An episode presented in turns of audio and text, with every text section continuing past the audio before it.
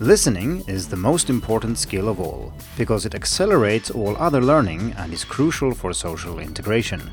Let's have a look at the best free Chinese listening resources for beginners, intermediate, and advanced students.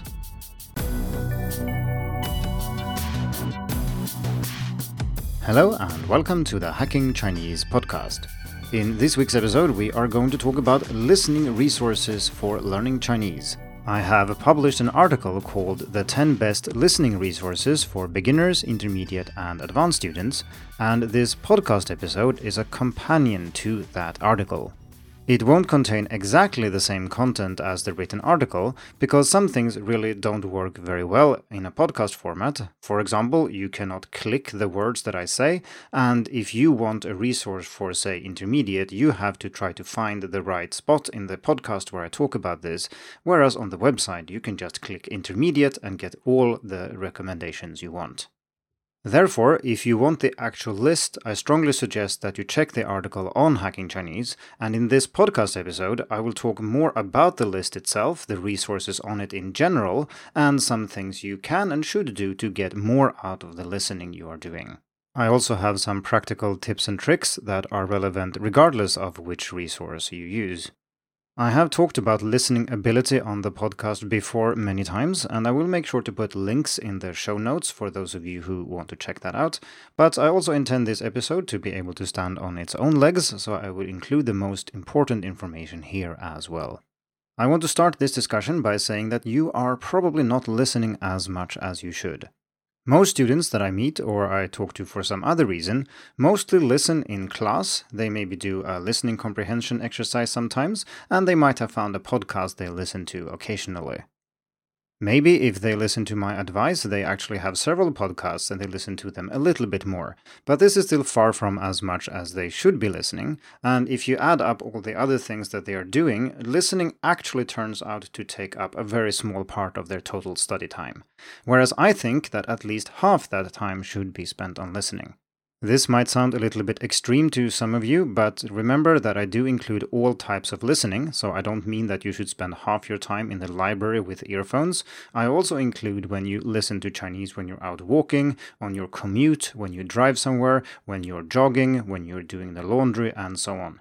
So you can actually accumulate a lot of listening time over a week without actually scheduling any studying at all. You just need to build the right habits. And I have talked about all these things before, so I will put lots of links in the description of this episode so you can check that out. So, one of the reasons you should listen more is that it's simply easier to get a lot of listening done. You can't really read while you are cooking, and you cannot write characters while walking outside, or it would be dangerous to do so or bad for other reasons. Whereas listening can really be combined with almost anything.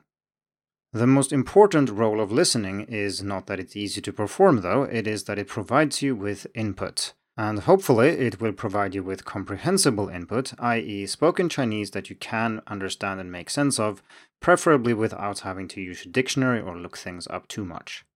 This is obviously important for listening ability itself. If you listen more, you will get better at it, you'll get faster, and if, when you've heard a word a few hundred times, your brain will be able to process it very quickly, and you can then focus on other harder things in that sentence you just heard.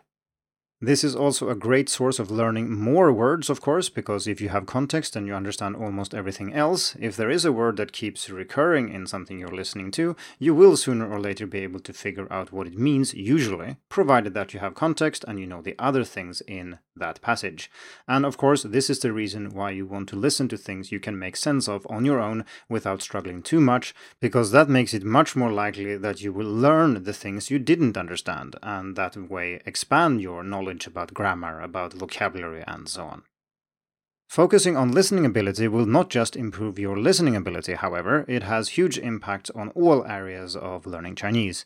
So, for example, many people want to be able to speak Chinese fluently, whatever that means, and that is really something that can only be achieved if you also listen a lot.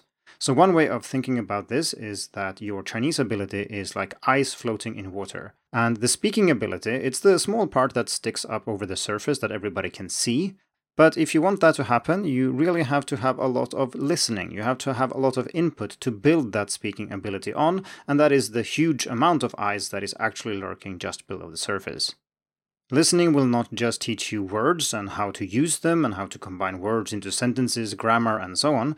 It will also provide a model for how spoken Chinese is supposed to sound, and you really can't get very good at pronunciation without also listening a lot because you don't know what the target is actually supposed to look like. So, listening and paying a lot of attention to how people say things, and this goes for not just word choice, but also how they use tones, how they enunciate, how they use prosody, and so on.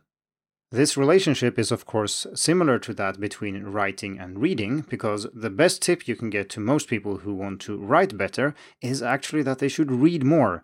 Because people who don't write well, they usually don't read a lot, and if they don't do that, they don't know what a good text is supposed to look like or how this language is used in writing. This is, of course, true for Chinese students as well, so if you want to get good at writing Chinese, you should read more. And if you want to improve your pronunciation, you should start listening more and really paying attention to what you're listening to if you aren't doing that already. So, as we have seen, listening and listening a lot is incredibly important. But there is a problem here for learners of Chinese, and that is what should you listen to? It's fine if you listen to Chinese for half an hour a week. It's not that difficult to find something, or maybe your teacher has recommended something, you have a textbook, maybe you found a good podcast. But let's say that you are heeding my advice and you want to ramp up your listening. What should you listen to? Well, that's what the article on hacking Chinese is for, and that's where I've put all my best recommendations for all levels. But here I want to focus on some general principles, and that is a little bit different depending on what level you're on. As a beginner, the most serious problem is that there are very few resources out there that don't use a ton of English. And just to be very clear here, when I say that you're supposed to listen a lot, obviously only listening in Chinese counts, so listening to my podcast certainly doesn't count as listening ability. Obviously, I hope that it will have some other beneficial impact on your learning, but it's not listening comprehension as such.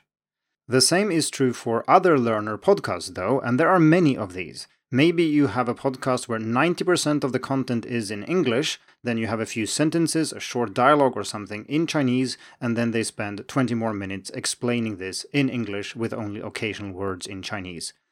And these resources might be useful for other things, but it's not really good for listening comprehension because if you spend an hour with such a resource, maybe you only get a few minutes of listening out of it. And if you want to build tens of hours of listening, it will take forever with that type of resource.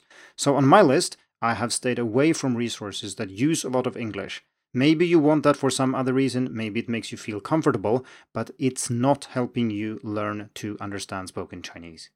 It's then much better to try to find something that has as simple content as possible, listen to it many times, use different kinds of scaffolding and so on, but where you spend most your time actually trying to understand what someone is saying in Chinese rather than listening to someone in English explain what you just heard. As you learn more, it will be slightly easier to find content because producing content for zero beginners without relying too much on English is very, very hard, it's time consuming and difficult. So you will not find a lot of that content, and most of it is not free. As you progress through the beginner stages, it will be easier though, and here I also want to say something about these levels. I keep talking about beginners, intermediate, and advanced learners, but actually, this is a mess. So, if you look at all the resources I recommended in the article on hacking Chinese, they have many levels built into each, and they all use labels differently. And as a beginner, it's good to know that many of the labels are a little bit misleading because there are many podcasts that think that they are, or at least they claim to be, zero beginner, for example. But there's actually a ton of content in there that is not at all suitable for beginners and that most beginners don't know. It's also true that different creators use these labels very differently, so something that someone claims is actually lower intermediate might be beginner for someone else, and you just shouldn't take these labels too seriously. Instead, you should go in and listen and see what you think. If you listen and you don't understand anything at all, this is way too hard for you. If you listen, understand some things, and you listen and you understand even more the second time, then it might be worth checking out. As a beginner, you will probably not find resources where everything is easy, except for a few words that you are now ready to learn, but that's okay. The only way you can really get that is if you have a competent teacher who knows very well what you know and is able to tailor the content to exactly your situation. But this is, as I think is obvious, not something that can easily be done in a static content such as a podcast. When you have graduated from the beginner level to the intermediate level, there is a lot more to listen to, and here the range is rather broad. So we have content that is tailored for people who have a good grasp of the basic spoken language. They know most of the common words and sentence patterns and so on.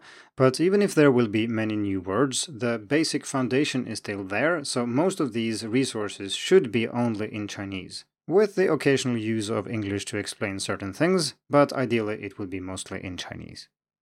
The content here is still targeted at second language learners, though, because listening to Chinese, which is spoken by native speakers for native speakers, is usually quite hard. You might be able to find specific examples where it works, but this is not an approach that will work for you as a student, even if you can have a teacher who can recommend certain things to you.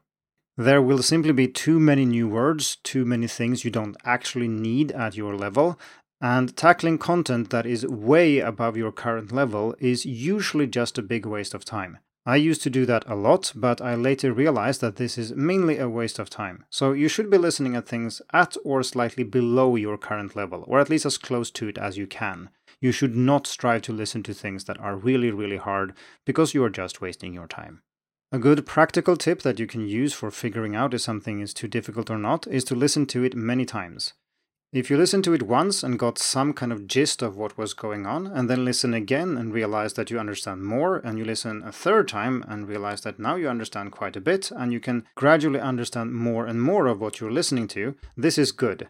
If you're listening and don't understand anything, and you listen again and you still basically don't understand anything, this is too hard. You need to find something else. This problem will, of course, persist to the advanced level because that is also a level that is very wide. So you might just be transitioning to native content, and then it's good to know that some content is definitely harder than others. So, for example, listening to something that's read aloud, such as an audiobook or maybe a news broadcast that's based on a written script, is much harder than listening to people talking about something. It's also good to know that some things are harder than they seem, so fiction in general is very difficult, whereas things that you might think are difficult actually aren't and that might be academic content or educational content of different kinds. I don't intend to go into detail about this here, but if you are an advanced learner and want to understand more about what I'm talking about here, there are detailed discussions in the article on hacking Chinese for the various types of advanced content that I recommend. So, before wrapping up and sending you off to the article on hacking Chinese to find the best resources for you, I'd like to share a few practical tips about listening. We did actually spend the entirety of episode 57 talking about seven ideas for smooth and effortless listening. And just by saying the title there, you have a very important clue to what you should be doing. Because you need to make sure that listening is effortless and smooth. And I don't mean related to the Chinese language, because obviously the content will be sometimes difficult and require effort from you. I mean that it should be effortless and smooth to get started. You need to establish habits, you need to take practical steps to make sure that you can listen as much as possible. Just as an example from that episode is to ask yourself right now, how long would it take you to start listening to some Chinese that's suitable for you? And ideally, the answer should be about two seconds. This means that you have to have done a lot of prep work. You have to make sure that you always have audio available on your phone. You need to have earphones. You need to have batteries charged. You need to have everything ready so that you can easily just push a button and keep listening on something you listened to before. If there are too many steps involved and you have to go find the audio, you have to choose what to listen to, and so on, this takes too much time, it takes too much effort, and then you are likely to simply do something else, maybe listen to something in your native language instead. So make sure that listening is not a practical problem. And like I said, if you want a whole episode discussing this, check out episode 57. So, how does that tip relate to the list I've published on Hacking Chinese for the best free listening resources then? Well, it depends on what resource we're talking about, but many resources I've recommended are videos. And that means that you probably need a device with a screen turned on to be able to listen to them. And the interface that you use, let's say it's YouTube because it's something everybody knows about, that interface is not maybe the best one for listening specifically. It is a video service after all. And if you're not a premium user, if you turn off your screen, then the audio also goes away. And this creates a lot of practical problems. So, actually using, say, YouTube to listen sounds like a good thing, and I recommend many YouTube videos in the list, but they can be rather impractical to listen to. There are various ways of saving the audio from YouTube so you can have a pure audio file, and this of course depends on what's legal in your country and for specific providers and so on, so this is not blanket advice for how to do something. I just want to mention that the option is there. If we compare that with podcasts, and now I mean podcasts that are provided through some podcast platforms such as, say, Spotify or iTunes, then it's very, very easy to listen, and the service might even provide you with recommendations for other similar things you can listen to. So finding more content is kind of automatic. Well, YouTube does this too. It recommends more and more videos to you based on what you have watched, but you still need to watch them. Well, you can keep them on the background on your computer if you're doing something at home, but this is trickier when you're on the move. This is a nice segue into the next piece of advice I have, and that is to gradually build up an audio library of things you can listen to. And this means that you should save everything you listen to, because re listening is great. So if you found something you've enjoyed or you found interesting or useful before, make sure you save it so it's easy to access again.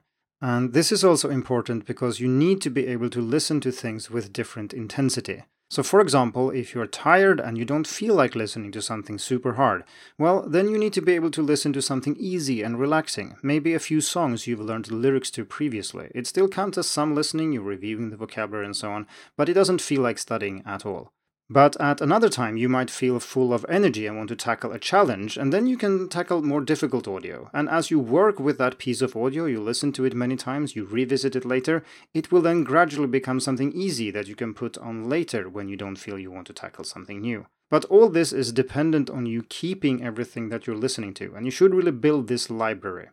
To make sure we adhere to the advice I gave just before that, you also need to make sure that this audio library is easy to access. My final piece of advice is related to reading and listening, and there typically are more reading resources than there are listening resources, probably because they are easier to create and publish. However, many of these resources also have audio, and here it's important that you listen before you read. Because if you read and then listen, you've kind of spoiled it as listening practice. But the opposite is not really a problem because there are plenty of reading resources that don't even have audio. So if you want to read before you listen, as it were, then you can just pick anything. Whereas if there is audio, make sure you listen before you read. I think that's enough advice for now. And like I said, I've put many links to other articles and podcast episodes about listening in the description of this episode, so you can check those out. Of course, you should also check the article on Hacking Chinese that contains the actual list of recommended resources. And this took a very, very long time to compile, so I would be very happy if you shared it with your classmates or your teacher or other people who might be interested. Naturally, I'm just one person and I cannot listen to all the resources that are available online, and there are constantly new resources being produced as well. So, if you know of a good listening resource that I haven't mentioned, be it for beginners, intermediate, or advanced learners, I would be very happy if you left a comment over at Hacking Chinese. Thank you for tuning in to the Hacking Chinese podcast. If you like this episode, please share it. More information and inspiration about learning and teaching Chinese can be found at hackingchinese.com. See you in the next episode, and until then, good luck with your studies.